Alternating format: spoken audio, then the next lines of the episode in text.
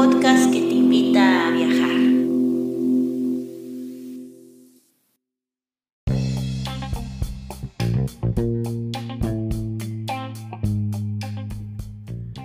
Si te gusta este podcast y vives en Noruega, no olvides hacer una donación al número VIPS 533604. Repito, 533604. Tus aportaciones ayudan mucho para continuar con este proyecto. Y si vives en otros países, puedes visitar la página de Amazon y comprar el libro Escritura Creativa, un manual práctico escrito por Guadalupe Ábalos y publicado por Norlis Publicaciones. Muchas gracias y disfruta del siguiente episodio. Hola y bienvenidos a un nuevo episodio de Notris Literatura en el que ya saben hablamos de libros. El día de hoy tengo afortunadamente a una, a una invitada conmigo, Anaí García Jaques. Hola Lupita, ¿cómo estás? Muy contenta de que vas a estar aquí en el, en el podcast. Eh, ya teníamos buen rato. Desde el año pasado, justamente. Desde Por ahí del, del verano, te digo, porque hace poco volví a escuchar el, el episodio y sí, era julio del 2020. El último que hicimos fue el de Aura, ¿verdad? Así Es es. cierto, sí es cierto. Eh, de Carlos Fuentes. Y ahora traemos a otro hombre. Y también latinoamericano, ¿eh? Por cierto. Claro, claro. Eh, a Mario Benedetti. Eh, ¿Ya habías leído tú a Mario Benedetti antes del podcast? Fíjate que había leído sus poemas, más bien, es lo que había leído, pero sí leer así, este, ya un trabajo suyo así, ya novelado, no. Esta es mi primera vez, sí. Para este podcast, este, nos lo hemos tomado muy en serio, nos hemos preparado, aunque ustedes no lo crean. y nos pusimos a leer, así es. Es- nos pusimos a leer en este caso La Tregua, que es ya un clásico eh, de la literatura contemporánea latinoamericana. Y es del que vamos a hablar en un ratito más, ¿verdad? Sí, y vamos a hablar tantito de los, nos íbamos a compartir nuestros, nuestros, ay disculpen el, Sí, porque hay, hay que hacerles, este, hay que, eh, hay que anunciarles que vamos a leer poemas. sí, Sí, nuestros sí, favoritos del mundo mundial. Ajá. Bueno, más bien en específico de... De él, de él, sí, sí, sí, en específico pero es que de tenemos Mario, así sí. en nuestro, en nuestro top ten, Ajá. ¿ok? Este, yo había, yo había leído a Mario Benedetti, creo que en la prepa nos pusieron a leer, pero ya se me había olvidado. Y lo, y lo, y lo conozco porque mi papá tiene precisamente aquí en, la, en el librero de la casa, tenía La Tregua y tenía este que se llama El amor, las mujeres y la vida. Ay, que es una compilación, ¿verdad? De- Sí, de que es una compilación de poemas. Así que, eh, Anaí, dinos por favor, este de Mario de Benedetti, qué rollo de su vida. Bueno, vamos a empezar diciendo que Mario Benedetti, pues, un nombre muy completo, era escritor, poeta, dramaturgo y, y periodista. Él es, él es uruguayo. Él es uruguayo, él este, es integrante de la generación del 45, o sea, bueno, son, es este, un grupo de otros eh, escritores también este, sudamericanos, entre ellos este, Idea Villariño y Juan Carlos Sonetti.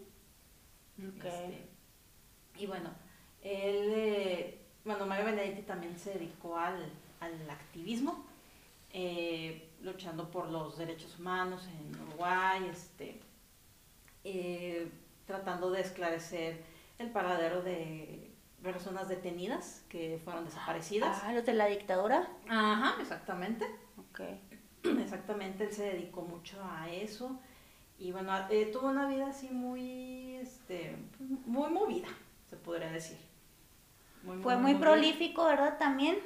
Ajá, sí, bueno, él este, fue el director de una revista literaria, este, bueno, su primer este, libro de ensayos fue en el 48. Eh, te- le- digo, era, era periodista, fue director literario de un, de un semanario que se llama Marcha, pero él siempre estuvo así como que muy, muy metido en la cuestión de la, de la política. Ok. Ujú, Sí, este, por ejemplo, él participó en un movimiento contra un tratado militar con los Estados Unidos. Esa fue la primera vez que pues tuvo acción como militante político y pues lo alternaba con su, con su carrera literaria. Él este, anduvo viajando por toda, por toda América Latina, eh, vino aquí a México, eh, participó en, el segundo Congreso Latinoamericano de Escritores, eh, también este, bueno, como militante político y a la vez así como ciudadano, este, participó así en movimiento, se pone el 71 en la fundación de Movimiento Independientes 26 de marzo. Es una agrupación que pasó a formar parte de una coalición de izquierdas. O sea, él era un hombre de izquierdas, ah, desde siempre. Desde siempre, y este, y pues lo malo es que le llegó el golpe de Estado que hizo que Uruguay tuviera una dictadura cívico-militar. Y bueno, también este, estuvo en la, en la academia, él fue este, director del Departamento de Literatura Hispanoamericana en la Facultad de Humanidades y Ciencias de la Universidad de la República de Uruguay.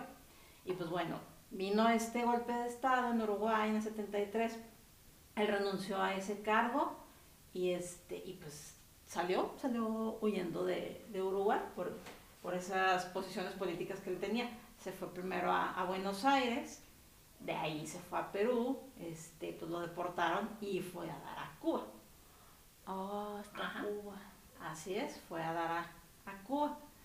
De ahí se fue a Madrid y pues, ya posteriormente pues ya se fue allá a Mallorca, ahí mismo en, en España. De nuevo volvió a Cuba, ya así ya como exiliado y todo él anduvo así como que yendo y viniendo entre Cuba y Madrid, o sea, pero ya como por allá de los ochentas ya volvió a, su país. Ya cuando se había calmado todo el borlote de la ah, Así es, así es, ya regresó a su a su país, eh, pero aún así siguió este, pues, viajando y todo. O sea, él ahora sí casi casi que hasta los últimos momentos de su vida este, eh, siguió pues activo, siguió activo, trabajando y todo, hasta que falleció en el 17 de mayo de 2009 sea, ya va a ser como unos 13 años que, se nos fue Mario Benedetti. Pero sí, este, eh, él, muchos de sus poemas fueron eh, convertidos en canciones, Lupita. Ah, sí. Así es. Eh, por ejemplo, la cantante argentina, Nacha Guevara, tiene un disco completo de canciones de, de él. ¿No sabes de qué género es esta Nacha Guevara? Bueno, pues es este cantante, sí, es bueno, no es, no son tangos.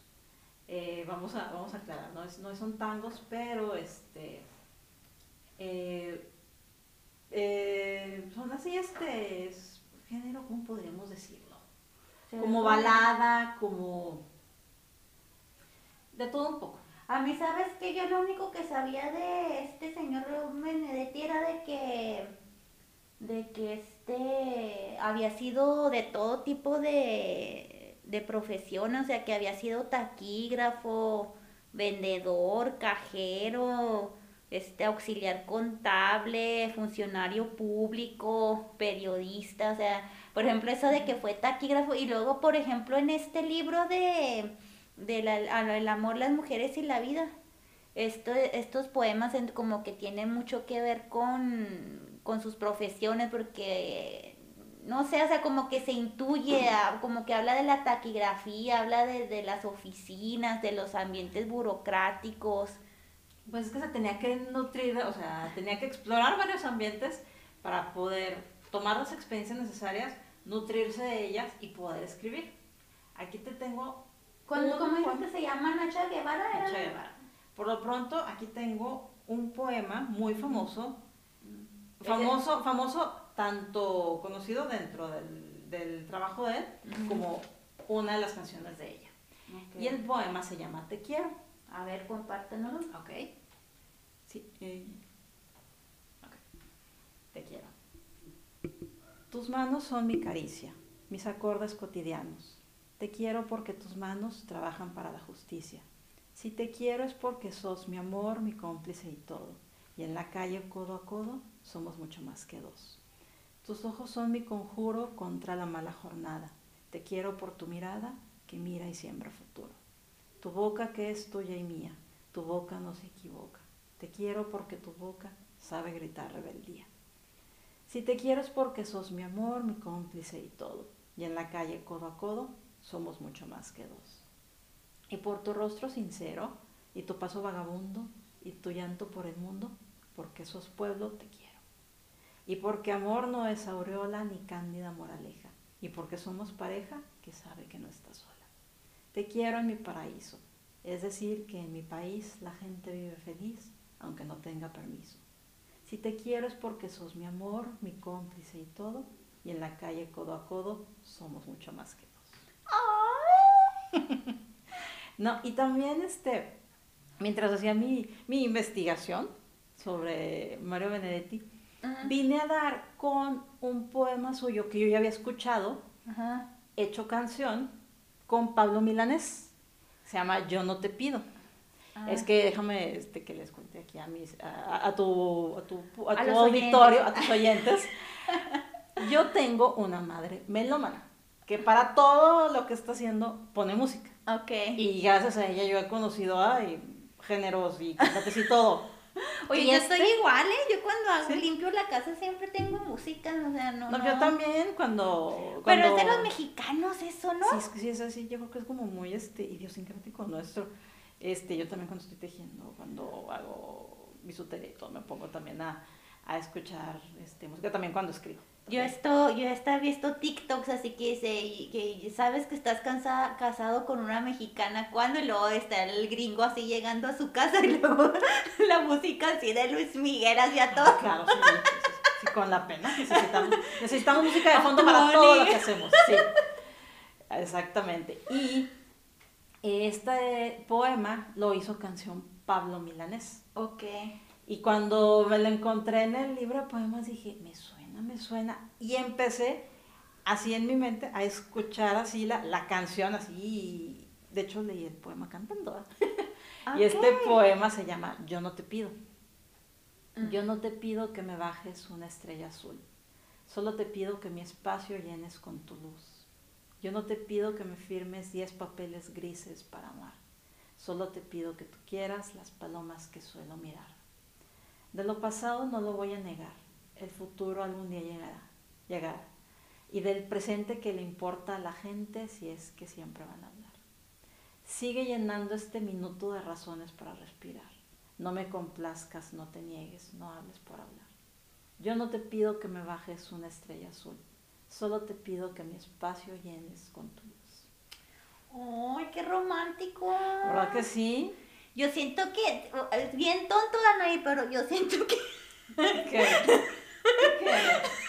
Yo siento que si Mario Benedetti me escribiera sus poemas, yo me enamoraría de él. O sea, como que como que, como que sus poemas son así de ese tipo de chapeado a la antigüita, o sea, como que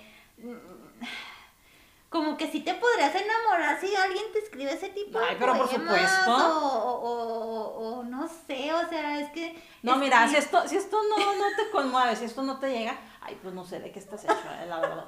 ¿Verdad que sí te conmueve mucho? O sea, como que te, te, toca, toca, ciertas fibras del corazón. Aquí está otro poema que también es muy, muy este, famoso, porque también eh, mientras estaba leyendo, este libro en específico de poemas de Mario Benedetti, mm. me di cuenta que muchos de estos, bueno, partes de estos, de estos poemas los hemos leído en memes de Facebook. Así que, se, que se los van rolando, o sea, como que le, o sea, los, los editan mm. y te los encuentras en todas esas páginas literarias de Facebook, las que te comparten citas textuales, las que te comparten poemas, y este viceversa, lo leí y dije, yo ya lo leí. Ya lo leí. Se llama viceversa. Tengo miedo de verte, necesidad de verte, esperanza de verte, desazones de verte. Tengo ganas de hallarte, preocupación de hallarte, certidumbre de hallarte, pobres dudas de hallarte. Tengo urgencia de oírte, alegría de oírte, buena suerte de oírte y temores de oírte. O sea, resumiendo, estoy jodido y radiante. Quizá más lo primero que lo segundo y también viceversa. Oh. Ay, también está muy bueno. ¿Sabes cuál es mi favorito? El que a mí me gusta mucho es uno que le dedicó a su esposa, que se llama Bo- Bodas de Perla. A ver, compártelo. Ay, ya se me perdió aquí en el libro. Este, Bodas de Perlas. Y luego se le dedica a su esposa. Viene de ahí. Está bien larguito, pero nomás voy a leer las primeras dos estrofas porque tiene como 10. Uy, ahí ven, ya empieza en la página 109 y se termina hasta la página 120, o sea que son 11, 11. No, no, pues ándale, tus, tus, No, tus nomás- partes favoritas. Nomás las primeras, no, nomás las primeras dos estrofas. Porque dice, bo- se llama bodas de perlas. Bodas de perlas es cuando son 25 años de casados o 50. No, las de... Las No, no, de- las de plata son 25, las de oro son 50. Y luego las de perlas, ¿de qué será? Fíjate, no lo, lo tendríamos que haber googleado esto. Sí, sí, sí, vamos a... Perlas se me hace que es como 60 años, ¿no? Porque ya es así como que, y más que el oro. No, no, bueno, no, falló, sé. El caso es que sí, nos, nos, ahí nos está fallando. güey. Sí, ahí ajá, sí. que los, que los este oyentes nos pongan después ahí en el Insta Sí, un comentario. Sí, sáquenos dudas, por favor. Sí, pero ya. Este, bueno, ahí se el poema se llama Bodas de Perlas. Después de todo, qué complicado es el amor breve, y en cambio qué sencillo el largo amor. Digamos que este no precisa barricadas contra el tiempo ni contra el destiempo, ni se enreda en fervores a plazo fijo. El amor breve aún en aquellos tramos en que ignora su pro- proverbial urgencia, siempre guarda o esconde o disimula semiadioses que anuncian la invasión del olvido. En cambio el largo amor no tiene cismas ni soluciones de continuidad, más bien continuidad de soluciones. Esa parte me gustó mucho, la última, la que dice, o sea, que el largo amor más bien tiene continuidad de soluciones.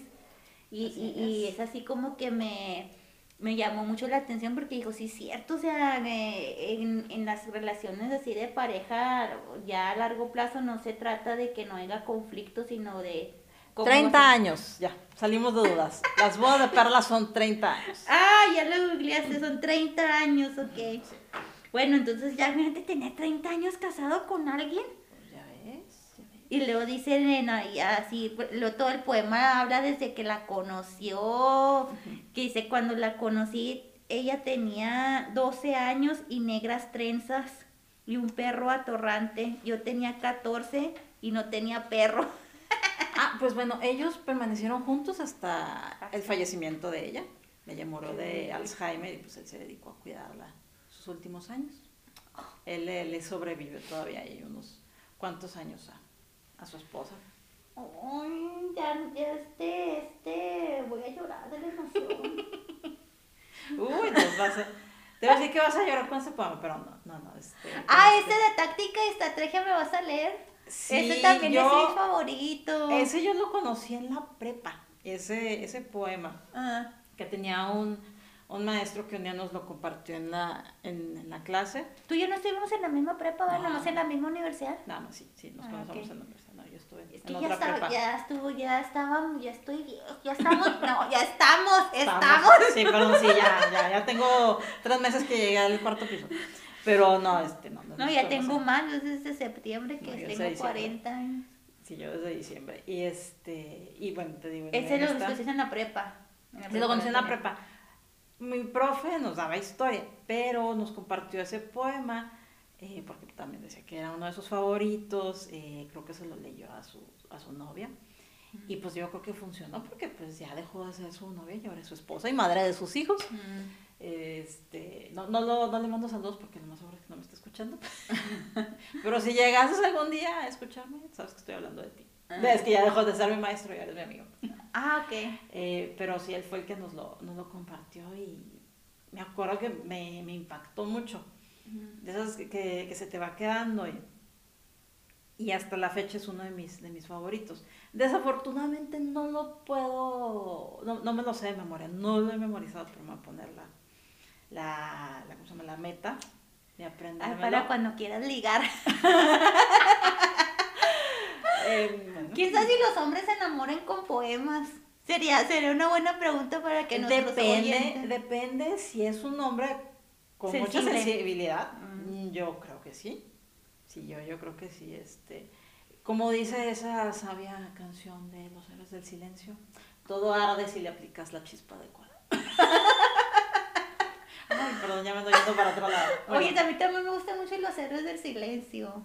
Sí, no, Es que tienen muchas canciones así como muy de mucho poema también. Ellos aquí le robaron, no, o sea, no le que lo rocen, pero se inspiraron en Pablo Neruda, ¿que no? Ah, no, o sea, no me la sabía. Eh, es No estoy- tema para siguiente episodio. Va, ok, sí. Ya que andamos hablando de poemas, sí, Pablo Neruda tiene unos poemas bellos, bellos. Sí, pero ese sí, sí se sabe que Héroes del Silencio tiene, está inspirado en, en otros, en otro poeta, pero como, como acabamos de decir, eso ya lo vamos a dejar para otro Sí, episodio. exactamente. Léenos por favor táctica y estrategia. Táctica y estrategia. Mi táctica es mirarte, aprender como sos, quererte como sos. Mi táctica es hablarte y escucharte, construir con palabras un puente indestructible. Mi táctica es quedarme en tu recuerdo. No sé cómo, ni sé con qué pretexto, pero quedarme en vos. Mi táctica es ser franco y saber que sos franca y que no nos vendamos simulacros, para que entre los dos no haya telón ni abismos. Mi estrategia es, en cambio, más profunda y más simple. Mi estrategia es que un día cualquiera, no sé cómo, ni sé con qué pretexto, por fin me necesitas. Oh. Aprender es aprenderte, como mi táctica es mirarte, aprender como sos, Sos, quererte como sos. Aprender- aprender cómo eres, quererte como aprender, eres. aprender cómo eres. ah. Y Quererte para eso se eres. necesita como que aprender a, a observar también, ¿no? O sea, Así a es. las- las- Así es, las es que bueno, tiene su diferencia táctica y estrategia. O sea, no, no, no, no es la misma cosa. O sea, táctica es lo que... ¿Cómo le va a hacer? Ajá, sí, sí, sí, sí, mira, para, para no echar mentiras. Digo porque yo también este, me, me encontré con esa, ah. con esa duda cuando... Duda cuando estaba- lingüística ah, tenías. Claro, claro, claro. Sí, confieso que también lo tuve que este, investigar. Pues para eso ese es precisamente lo- los poemas y la lectura, o sea, se aprende muchas cosas cuando, cuando lees novelas o li- le- poemas, palabras nuevas que no, o, o, o, por ejemplo también como este, como tú dices, o sea, ah, ¿cuál es la diferencia de táctica y estrategia? Así como, ah, Bueno, así de simple. Ay, bendito sea San Google. La táctica es el paso y las acciones que vas a llevar a cabo para, llevar- para llegar a un lugar. Y la estrategia es el plan de acción que te va a guiar hacia una meta final. Eso es. plan de acción. Eso es. Eso es la diferencia entre. Y él tiene plan y estrategia para... Sí, sí, sí, la táctica es así lo, lo primero. O sea, vas a necesitar la táctica para ya después poder llegar a la, a la, A la estrategia. estrategia. Sí.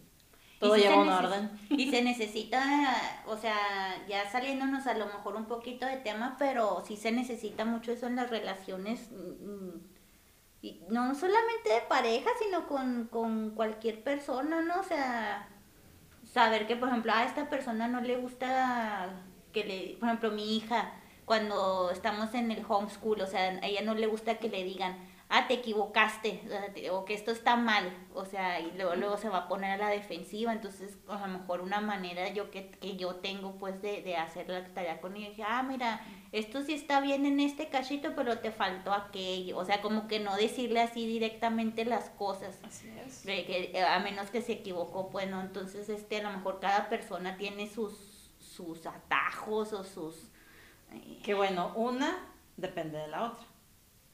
La táctica está contenida dentro de la estrategia, pero dependen una de la otra. Una no puede existir sin la otra, Mm. porque para desarrollar una estrategia requieres de una serie de tácticas. Y una táctica sin una estrategia, pues se queda huérfana. Porque si no sabes el camino a dónde vas, pues no va a haber estrategia. Ah, ¿verdad?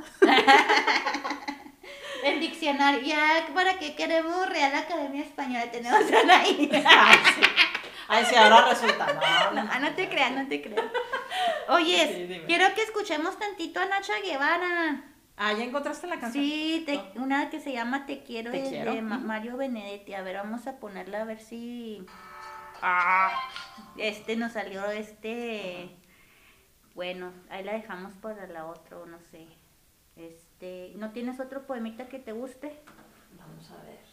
No, pues que de gustarme me, ya me gustaron varios. Vamos a ver qué otros nos encontramos. Es que los tenía aquí. Ah, mira, ya me salió aquí. Ahora sí vamos a escuchar.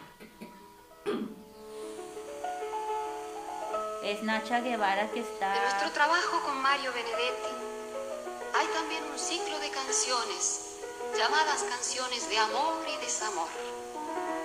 Hemos elegido una para hacer aquí. Se trata de una canción de amor y se llama Te quiero.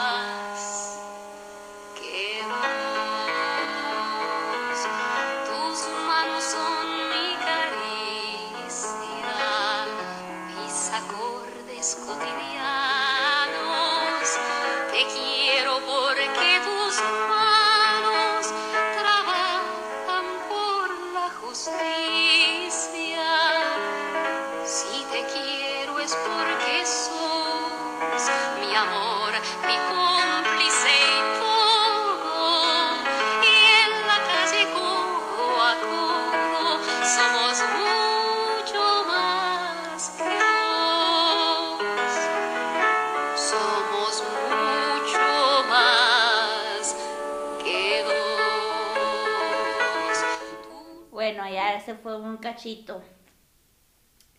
Que es el mismo poema que acabas de leer hace ratito, el de Te quiero. Así es. Y de Así seguro que, pero este...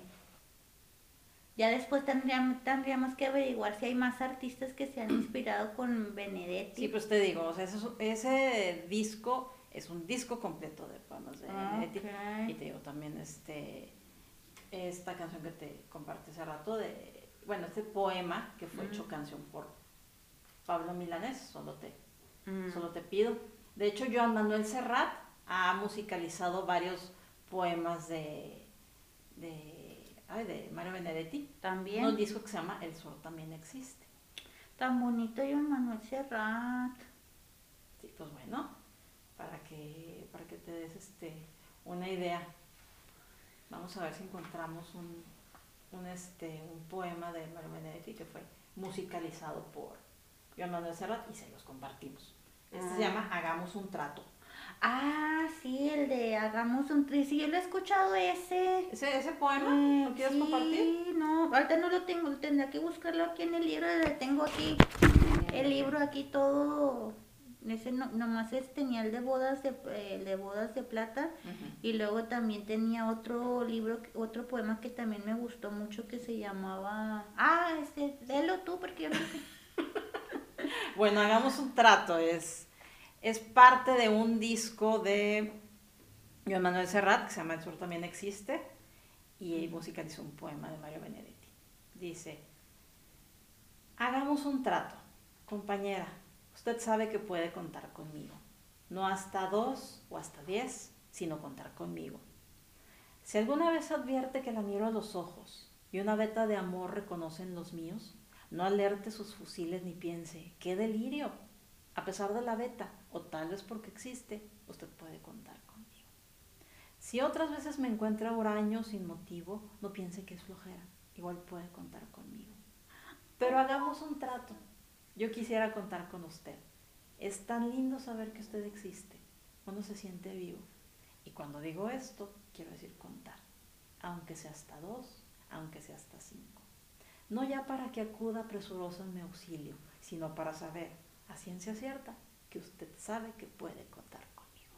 Ay, y luego sabes que mi, fíjate que yo soy una persona que cuando yo quiero mucho a alguien, yo le hablo de usted. Ay, mira. No sé por qué soy así. Entonces, quién sabe, Ay, yo ni siquiera me di cuenta. Tip para los próximos galanes de mi comadre Lupita. Eh, cuando les empiece a hablar de usted, es porque ya. Es porque ya, ya, ya, ella ya cayó rendida. Ya. Y, y sí, güey, yo no, yo no me había dado cuenta de eso, sino que una vez me dice alguien, ¿por qué le hablas de usted a tus hijas? Y yo, ah, o sea, ni siquiera yo me había dado cuenta, sino que, ah, sí es cierto.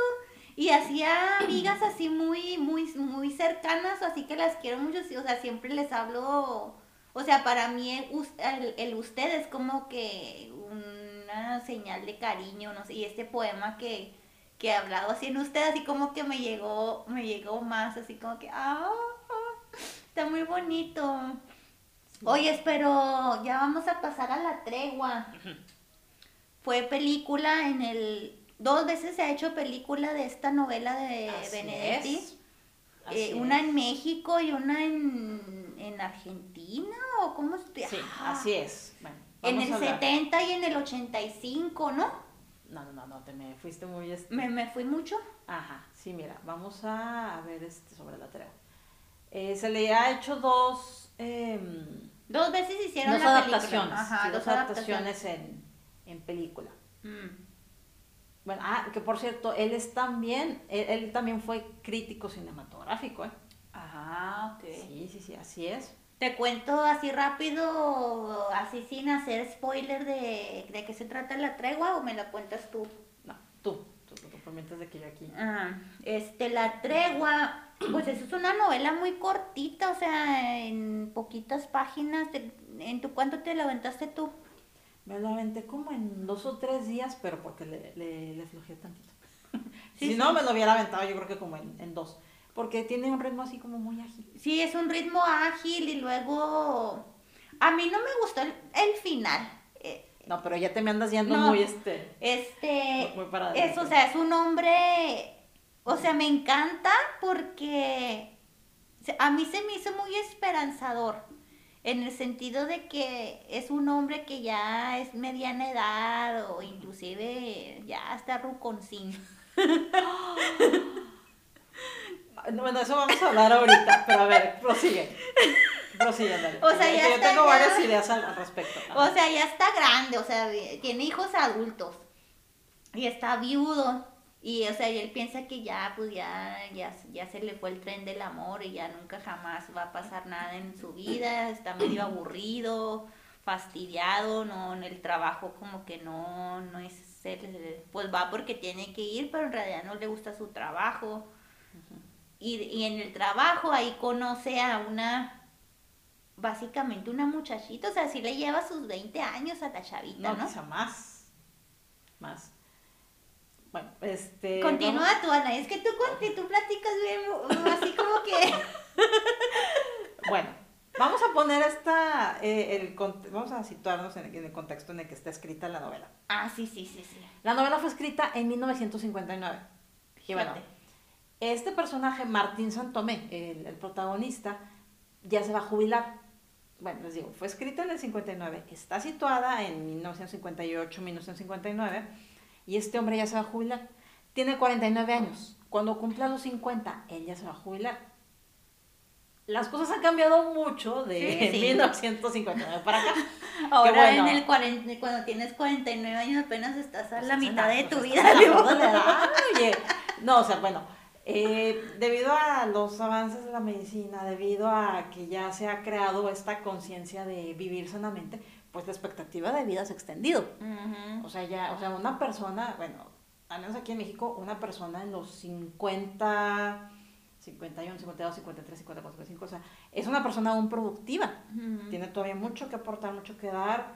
eh, casi casi que están en la flor de la edad, están en el máximo de sus capacidades. Y pues eh, ni pensar que, que estén así en, la, en, la mismo, en el mismo plan que Martín Santomé, que él ya casi que se siente que ya. Se llegó. ya está como que con un pie antes de la tumba, Ya llegó al ocaso de su vida, pero es porque en aquel entonces, en, en- en Uruguay, donde está situada la novela, pues ya a esa edad ya se jubilaba y ya. Mm. Y entonces este personaje está planteándose, pues, pues, ahora sí qué va a ser de su vida, ¿no? O sea, su vida que ha sido pues dividida entre el trabajo, entre el criar a sus hijos, porque pues, él es viudo, Mm. Él se quedó con, con tres hijos, este, y pues bueno, se dedicó a, a criarlos y demás. Entonces, eh, la novela de la tregua está contada por él, él es el, el, el narrador, que es quien cuenta la historia, y está basada en su diario. Su diario abarca un año. Ah, sí, sí. Empieza en el 58, termina en el 59. Mm. Es así, va, va este, escribiendo su, su diario, ¿no? Y entonces nosotros como lectores empezamos a conocer lo que hay en la mente de una persona que ya se siente en el ocaso de su vida. Mm. O sea, él ya se siente que ya, o sea, ya, ya dio todo. Que si ya su vida ha sido aburrida así, pues va a ser todavía más aburrida cuando, se jubile. Porque, no, o sea, él o sea, se dedicó 100% al trabajo y pues ya a sus hijos los, pues les, les ha, los ha proveído de lo, de lo, pues de lo, de lo básico, ¿no? Mm. Pero pues no ha logrado establecer así como que una, este, conexión con, con ellos. Más bien nada más con su hija, Mm. con, con su única hija, Blanca. Y con sus hijos, Jaime y Esteban, pues como que no, no, o sea, no ha, no ha estrechado así tanto sus, sus lazos. Entonces, pues su vida se, se conforma en eso, o sea, en que hay del trabajo a la casa, la casa al trabajo, ocasionalmente con amigos y todo, pero pues no, o sea, él no, no se halla, no, no se halla, como dirían. Él se siente muy solo, pero todo cambia. Cuando ya unos meses antes de jubilarse, este, llegan este, a trabajar eh, así pues unos este, chicos, entre ellos Laura Avellaneda, una chava que es este 25 años menor que él Mm. prácticamente. Sí, a ver. Sí, entonces, pero, eh, o sea, no empieza luego lo así como que flechazo y todo, sino que todo empieza así como que muy orgánico, ¿no? Así como que Así es. ella así como que lo trata él como con respeto y así con las típicas jerarquías de, de empresa, ¿no? Y, y él también ni siquiera la ve tanto como mujer, o sea, como que la ve casi así como que una escuincla, ¿no? Así como que... Como dirá, ay, es que pues sí, o sea, está, está curiosita, como que, ay, o sea, como que le llama la atención y todo. O sea, no, no, no es como que, ay, amor a primera vista. No, es como que no, no. causa la, el impacto, o sea, de- no. Y, No, eso, o sea, y eso me gusta mucho, fíjate, la novela, porque como que lo hace más real, como que es más así. Que bueno, eh, dicen que el amor a primera vista existe. Mm, Bueno, hay a quien le consta, hay a quien no. este, pero A mí no me consta. a primera vista. mm, eh, bueno, de mí no voy a hablar. No, voy a hablar. Anaí no se balconea nomás no, yo. No, no, no, no, no, sí, sí, exactamente. Sí, No, este, eh, sí, sí, sí, sí, sí, pero no, yo una, aquí en este podcast una balconeadera, no, hombre. Se me sale, es que se me sale, no puedo. Lo que, lo, mira, lo que es que nos vayamos sintiendo en confianza y que todo fluya y eso. No, no, no, pero sí, sí, este, Ay, no. Eh, sí, ya de eso también puede ser que no se para otro podcast. Sí, sí. Pero, Sí, pero ya bueno. tenemos que apuntar las ideas. así es. Pero sí, como, como decíamos, eh, así, ya le, le va llamando la atención que, ay, sí, pues está jovencita y todo, y ay, pues está trabajando. Y, ay, como que no le agarra muy bien la onda al trabajo, pero así. Pero llega un momento en que ya empieza a prestarle atención y empieza a sentirse atraído hacia ella. Mm. Y sí, o sea, él mismo reconoce que, ay, pues físicamente, pues, no, o sea, no es, no es así la, la gran belleza, pero pues que algo tiene, algo, algo, este, le llama la atención de ella. Mm. Y este. Y luego ya cuando. ¿Cuánto tiempo pasa antes de que se empiecen? Porque luego algo pasa en la, en la novela que él tiene que ir a la casa de ella, ¿no? O se enfermó. ¿Cómo estuvo? Ya se me te andas- ya ay, me estoy ya yendo. andas haciendo de ley de spoiler. No, no, no. No, es que no vamos a, a contar Oye, el final. y, y- no, sí, sí, mejor no contemos. No, pero es que se, se publicó en el 81. Bueno, pero de todas formas, sí, o sea, si nuestros oyentes les da flojera leer, pues la película está completita en YouTube. Las, las, no sé cuál de las dos, si, si una, si la mexicana. No, la, no, se publicó en 1961. La, la, La novela. novela. La novela se publicó en 1961. Pero luego las películas eh, que son como del 70 Sí, o... mira, se le han hecho dos adaptaciones Ajá. cinematográficas. Ajá. Una es argentina, es de 1974, y hay una mexicana de 2003. Ajá. Eh, pues bueno, acá entre nos, no he visto ninguna de las dos, pero he leído reseñas y críticas de la adaptación mexicana y pues como que sí está muy malita. Yo vi en Tiene buen elenco, tiene buen elenco, pero que sí está muy malita. Yo vi en YouTube completita la Argentina del 74. Ujú. Y este. Ay, por si gustan verla, si les da flojera leer el libro, váyanse directo a la película. Sí, nomás póngale ahí en YouTube la tregua Película. película, 1974, no sé. Pero este, pues o sea, está muy padre ya cuando, o sea, ya, ya empieza a suceder algo entre ellos, o sea, como, como es recupera esa chispa y esas ganas de vivir, o sea, es otra, o sea, es otra persona básicamente, ¿no? O sea, Ajá, exactamente. Conforme uno va leyendo la, la pues, bueno, conforme avanza el libro y vamos leyendo las, este, las, las entradas que él hace a su diario, empezamos a ver la evolución del personaje. Esto es que empieza a sentir entusiasmo mm, por vivir, que las cosas que antes eh, pasaban desapercibidas para él eh, o le representaban, ya le- les va tomando, le- les- las va apreciando, vaya. Y todo tiene que ver por este amor que siente por esta chica, Laura Avellaneda, que por cierto siempre se refiere a ella como Avellaneda, siempre la llama por su apellido. O sea, es muy raro que ella que se refiera a ella por su nombre. Y ella le, le habla de usted también, el señor Santomé. señor Santomé. Eh, y pues vamos, este, los lectores vamos siendo testigos de cómo avanza esta relación. Avanza lenta, avanza lenta, pero pues dicen por ahí que este, que los avances lentos son los, los ideales. Este, Oye, pues es que también están en un ambiente laboral y todo. pues, Además, o sea, no puede, además. no puedes estar ahí, este, tirando, o sea, no están en un bar ni en un antro ni ni, ni son de como que de la misma edad. Entonces, así pues, es. tiene que ser como que, que más lento, ¿no? Entonces, este, a mí me llama, o sea, me encanta ese tipo de, de historia, o sea, que, que, que, hay, que haya como que estaba todo muerto y estaba triste, pero ahora soy, o sea, como, como, como el, el amor de pareja o, o- o el romanticismo o... ¿Te puede devolver la vida? Sí. Así que es. claro que, que termina, a veces es como una bomba, o sea, explota y luego baja, ¿no? Pero, pero es Que muy bueno, bonito, es las, como... las relaciones eh, tienen así este sus, sus etapas, ¿no? Es este el enamoramiento así que llega a veces así de golpe. Eh, luego, bueno, di- dicen que el chiste es estar, o sea, que, que el amor, que una cosa es el amor y otra es el enamoramiento, ¿verdad? Mm, Eh, momento que pues obviamente las, las relaciones eh, llevan una evolución. O sea, no va a ser lo mismo del principio a, a ya cuando tienes meses o cuando tienes años y todo. O sea, no, no, o sea, van, llevan este proceso de maduración. Eh, llevan, eh, digo, son etapas. Son etapas eh, que se van, este, se van, se van dando. Pero en esencia, les digo, o sea, uno como lector va a ir viendo la evolución de Martín Santomé, de ser esta persona casi como muerta en vida, que no tiene ilusiones, que nada le, le, le entusiasma, que nada. No, él empieza a ver la vida de otra forma, las cosas con otro color, el saber, el saber que siente este amor por ella y que es correspondido sobre todo, le da, le trae una ilusión.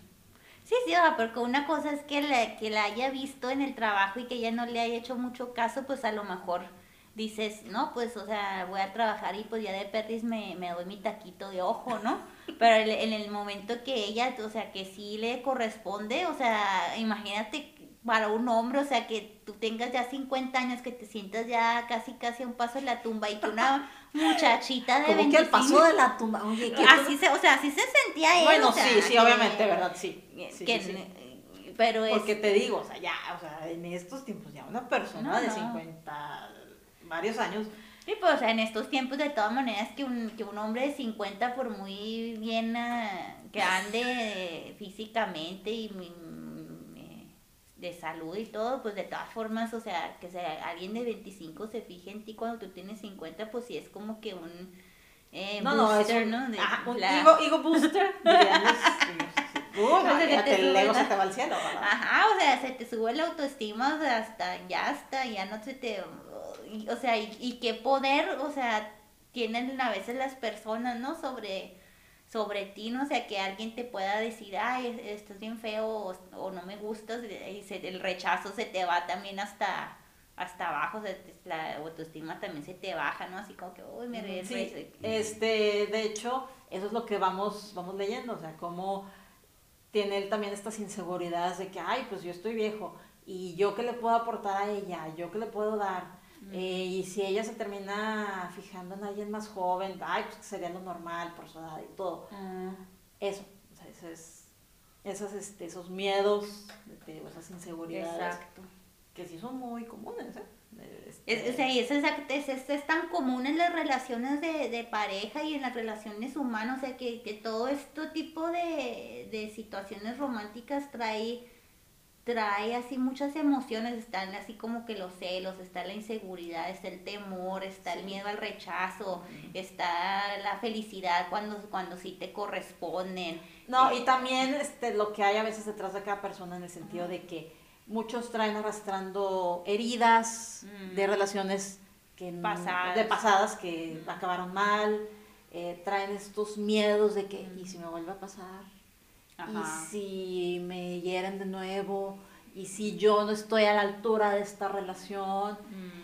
Eso, o sea, todo eso, o sea, son, son varios demonios con los que la gente tiene que...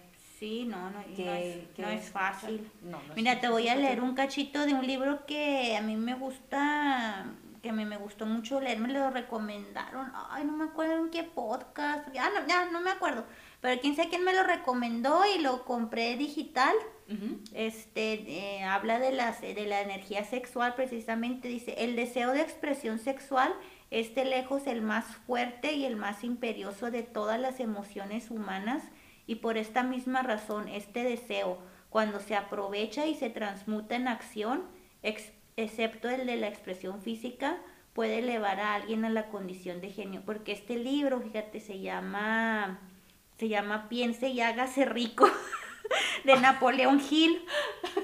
Y es este. Ah, sí, sí, la conozco, sí. Este, sí, es un clásico de, o sea, es un clásico así de, de, De superación personal. ajá. Ajá. Entonces tiene el capítulo de la, del precisamente de las energías sexuales, o sea que dice que lo que di- lo que dice este capítulo es que, o sea, la energía sexual es como que la fuerza vital de, de, de, de los seres humanos, o sea, Así eso es. es- o sea, no, no, no, no, no se trata tanto de pero, o sea, cuando tú quieres al- eh, atraer a alguien o cuando te sientes guapo, bonito, atractivo, o sea, como que tienes esa motivación de salir adelante y, o sea, lo puede- esa energía sexual como que la puedes canalizar a tu trabajo, a tu profesión, a tus otras relaciones, o sea, eso es así como que una energía así que se, o sea, que se tiene que saber canalizar y precisamente en el libro dice muchos de los inventores y los científicos y los grandes empresarios en realidad eh, era que tenían esa energía sexual que querían impresionar a una mujer que quería que, que, este, que querían este sacar adelante a su esposa y a su familia que, que, o sea que eso fueron como que esa energía sexual fue los, fueron los motivadores para que empezara esta empresa para que se le ocurriera vender aquello. No, y- no, más bien empiezas así desde poquito, Ujú. desde empezar a cuidar tu aspecto personal, ¿no? ajá. Eh, no sé, que empiezas a hacer ejercicio, a comer más sano, Ah. a, no sé, cambiar un poco hasta tu forma de vestir, este, cuidarte, que te ves al espejo y, ay, no, ya tengo arrugas, ay, se me empieza o, ay, me voy a hacer otro corte de cabello, no sé, eso. O sea, empiezas desde, como siempre, ¿no? Desde lo más chico sonríes más inclusive sonríes más, este, te digo, tu forma de dar la vida, pues también, ¿no? Va cambiando un poco. Mm. Y, y sí, o sea, y eso le pasó a nuestro personaje eso le pasó a Martín Santomé, o sea, como les digo, o sea, él se, se empezó a sentir vivo. O sea, empezó a ver que la vida era más que trabajar, que batallar con los hijos y todo. Y por ejemplo, en, el, en, el- en, en varias este, entradas del, del dia- de su diario, que es el libro, nos cuenta sobre su primera esposa. Cuando les decimos, es, pues él es viudo y pues empieza así a hacer una comparación de la relación que tuvo con su esposa, con la que está teniendo con, con Laura Avellaneda. Igual, o sea, te hace pensar que no todas las relaciones son, son iguales. No. Depende mucho de tu, de la edad que tenías en el momento, el ser humano que eras en ese momento. Sí. Eh, y así, o sea, este, no, que no eres la misma persona, o sea, que somos, este, como dirían los, como dicen los gringos, un, un este, working project, o sea, no, o sea, esta versión nuestra actual no es definitiva, en un año, dos, cinco, diez, quince vamos a ser otras personas, y por lo mismo las relaciones van a nuestras relaciones van a cambiar, y eso es lo que también nos, nos plantea esta, este texto, o sea, que Martín Santomé era una persona cuando estaba más joven, sí, ya este, con esta relación que tenía con, la esposa, pero pues ahora, en esta parte de su vida, que se topa con la chica, que les digo que es a la que él le dobla la edad, pues eso es muy distinto, compara los, el físico de una mujer con la otra, así. Y luego hay una escena en la que, en la que hasta se sube al autobús. Ah. Esa me gustó mucho. porque como que... era, algo, era algo que no se atrevía, nunca se hubiera atrevido, pero ahora que, ya sabía que ya tenía game. se sube al autobús. Esa sí la podemos contar porque... Sí, sí, sí, sí. sí, Me das permiso. Ay, ya, adelante, adelante. O sea, se sube al autobús para ir al trabajo. Ajá. Y, este, y, y, y se sube también otra señora y se siente enseguida de él. Pero luego empieza ahí como que a echarle ojitos, no sé. Y este, y se baja de la señora. Y pues que le. se baja junto con él? Se baja. Se baja. Se baja. O sea, y no había llegado el trabajo. Ajá. O sea. Así como que, pues, ¿qué onda? ¿Cómo te, o sea, ya con esos, con ese simplemente, con ese movimiento, con esa acción, ya, ya, ya está como que en modo cazador, ¿no? Pues sí, es que es esta clase de, no, no reto, sino de que eh, empieza a sentir que, ay, todavía las puedo. Ajá, o sea, como que toda De que tengo lo mío, este, todavía las puedo, de que, ay, si yo quiero, pues, me puedo conseguir a alguien y, o sea, ya, ya se empezaba a sentir así, pues más seguro, ¿no? Y, pues. Sí, sí, o sea, se baja, la sigue y al, y al último termina teniendo un, eh, un eh, romance ahí con ella, ¿no? Exactamente. Y, y, y, todo comenzó a irse en el camión y, y, y, o sea, ya era ya el nuevo el nuevo señor Santomeno, o sea, ya era, ya era como que el que todavía tengo lo mío, todavía puedo lograr conquistar a una mujer si quiero. Y, también este, eh, bueno, este cambio en su personalidad, en el sentido de que él se guardaba muchas cosas, o sea, no, no hablaba, no, no expresaba nada. En el momento en el que ya empieza a, a vivir esta nueva realidad, Martín ya se atreve a decir, ay, de, decirle las cosas por su nombre, eh, se atreve a, ponerse a tú por tú con la gente del trabajo, eh, sobre todo la relación con sus hijos, también sufre este cambio. Una vez que él ya, este, eh, ya está con, con, Laura Avellaneda porque les digo, o sea, es, que es un cambio que se gesta así desde... Sí, y o sea, incluye las demás esferas, ¿no? O sea, que se, o sea, un cambio que se va gestando, pero que afecta todas sus, todas las, toda la vida de, de Martín Santo, como él la conocía, todo, todo, todo, todo. Es más bien, es casi como si no hubiera tenido vida, y una vez que se da esto con Aura Avellaneda, ya tiene una vida, ya ella es como que despierta de un letargo del que había estado durante mucho tiempo. Y, y, en el libro, o sea, uno se mete a su, a su mente. Eh, toca mucho el tema de, de la fe, de, de, Dios también, su relación con, con, Dios, se puede decir. Mm. Eh, cómo se cuestiona muchas cosas. Eh, les muy, muy completo.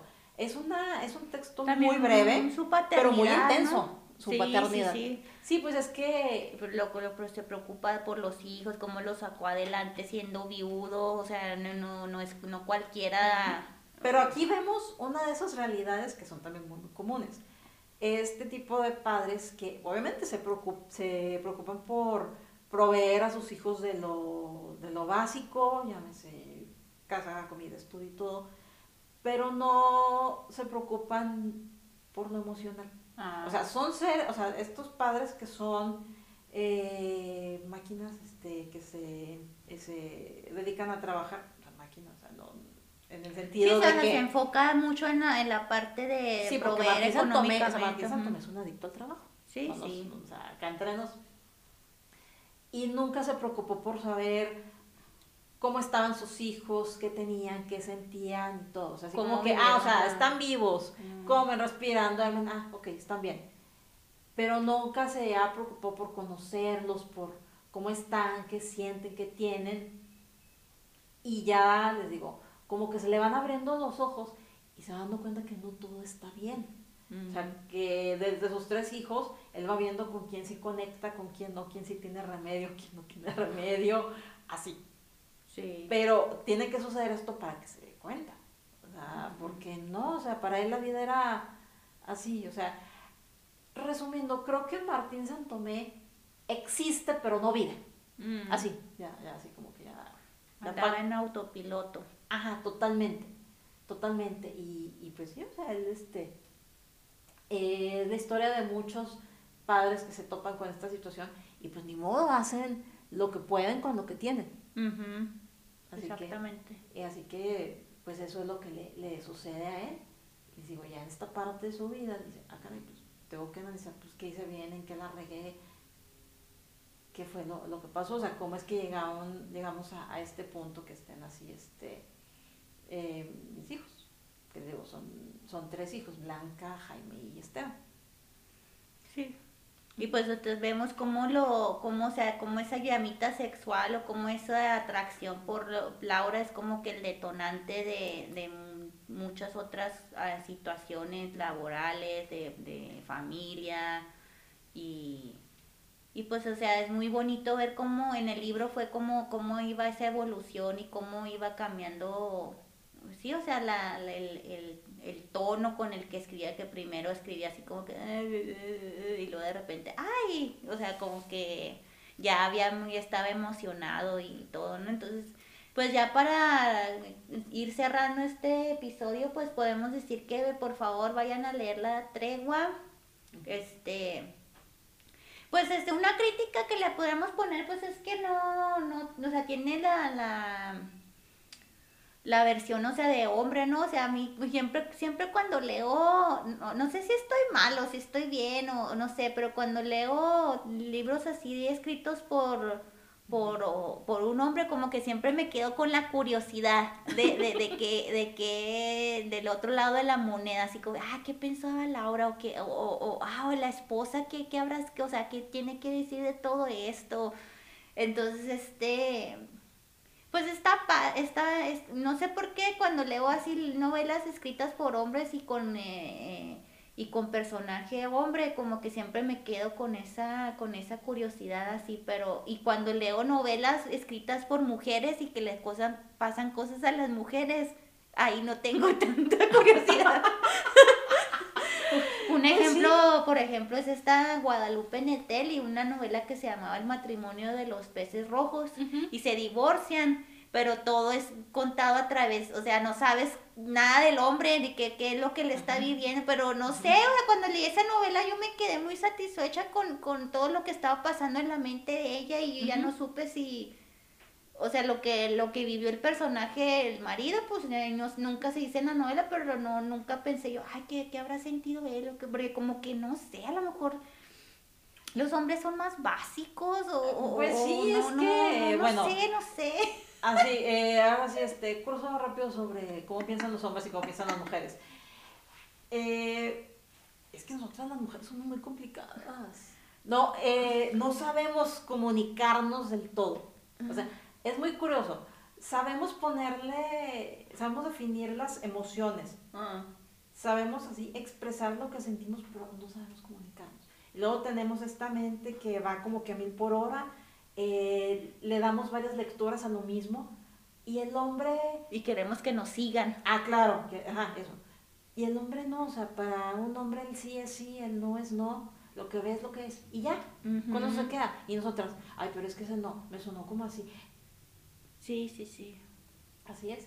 Y luego lo que es hoy sí y es no, pero mañana puede cambiar, o sea, lo que pensamos hoy, lo, ya el próximo mes ya es to- totalmente otra situación y luego te dicen, no, pero es que tú me dijiste la vez pasada que cuando tal y tal era, no, pero o sea, es que la vez pasada era la vez pasada y ahora, y, y esta vez es esta, o sea, Así es. Y sí, eso es lo que, eh, por eso este, se han escrito infinidad de libros sobre cómo no. enseñar a los hombres a comunicarse con las mujeres, a cómo enseñar a las mujeres a comunicarse y con todavía las es hora que no se sabe. Exactamente. No sé. leen, leen, compártenos lo que nos vas a compartir Sí, ya bueno, para cerrar. Bueno, no, este, no, no vamos a hacer spoiler. No. Ya muchos han leído este libro, pero sé que muchos todavía no. Y les voy a compartir justo lo que decía Lupita. Eh, esta historia bajo la óptica de Laura Avellaneda. Ok. Estos, esto, este, una vez que ustedes lean la novela, eh, y que pues, a leer el final, esto les va a hacer mucho sentido, ¿ok? Se llama Última Noción de Laura. Está dentro de un libro de poemas de Mario Benedetti. Usted, Martín Santomé, no sabe cómo querría tener yo ahora todo el tiempo del mundo para quererlo. Pero no voy a convocarlo junto a mí, ya que aún en el caso de que no estuviera toda muriéndome, entonces moriría solo de aproximarme a su tristeza. Usted, Martín Santomé, no sabe cuánto he luchado por seguir viviendo. ¿Cómo he querido vivir para vivirlo? Porque me estoy muriendo, Santomé. Usted, claro, no sabe, ya que nunca se lo he dicho, ni siquiera en esas noches en que usted me descubre con sus manos incrédulas y libres. Usted no sabe cómo yo valoro su sencillo coraje de quererme. Usted, Martín Santomé, no sabe, y sé que no lo sabe, porque he visto sus ojos despejando la incógnita del miedo. No sabe que no es viejo, que no podría serlo. En todo caso, allá usted con sus años, yo estoy segura de quererlo así. Usted, Martín Santomé, no sabe. Qué bien, qué lindo, dice Avellaneda. De algún modo ha inventado mi nombre con su amor.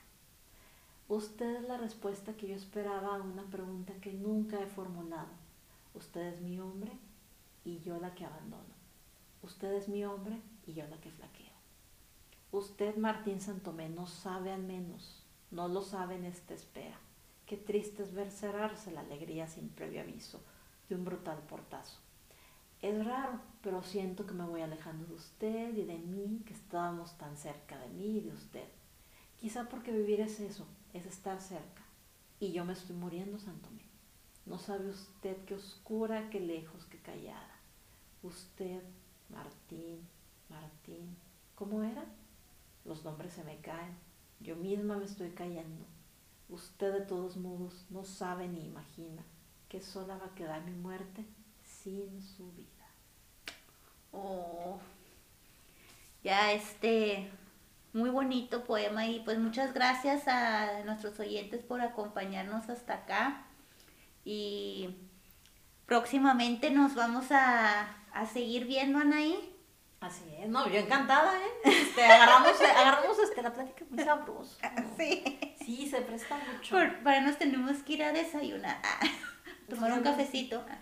Este, muchas gracias este, a todos por acompañarnos y en eh, 15 días les vamos a tener un nuevo episodio para que ahí nos estén este, compartiendo, pongan el like, eh, comenten, digan qué rollo de sus vidas, si nos quieren recomendar algo y pues muchas gracias por, por esta eh, por este podcast Ana y muchas gracias por tu por compartirnos tus poemas que- bueno, no, como que mis O sea, poemas. tus poemas Ah, favoritos de- favoritos de Mario Benedetti. Ah, sí, ajá. así no, sí. Este- No, pues muchas gracias a ti por invitarme y me encantó el- la idea desde que me la planteaste.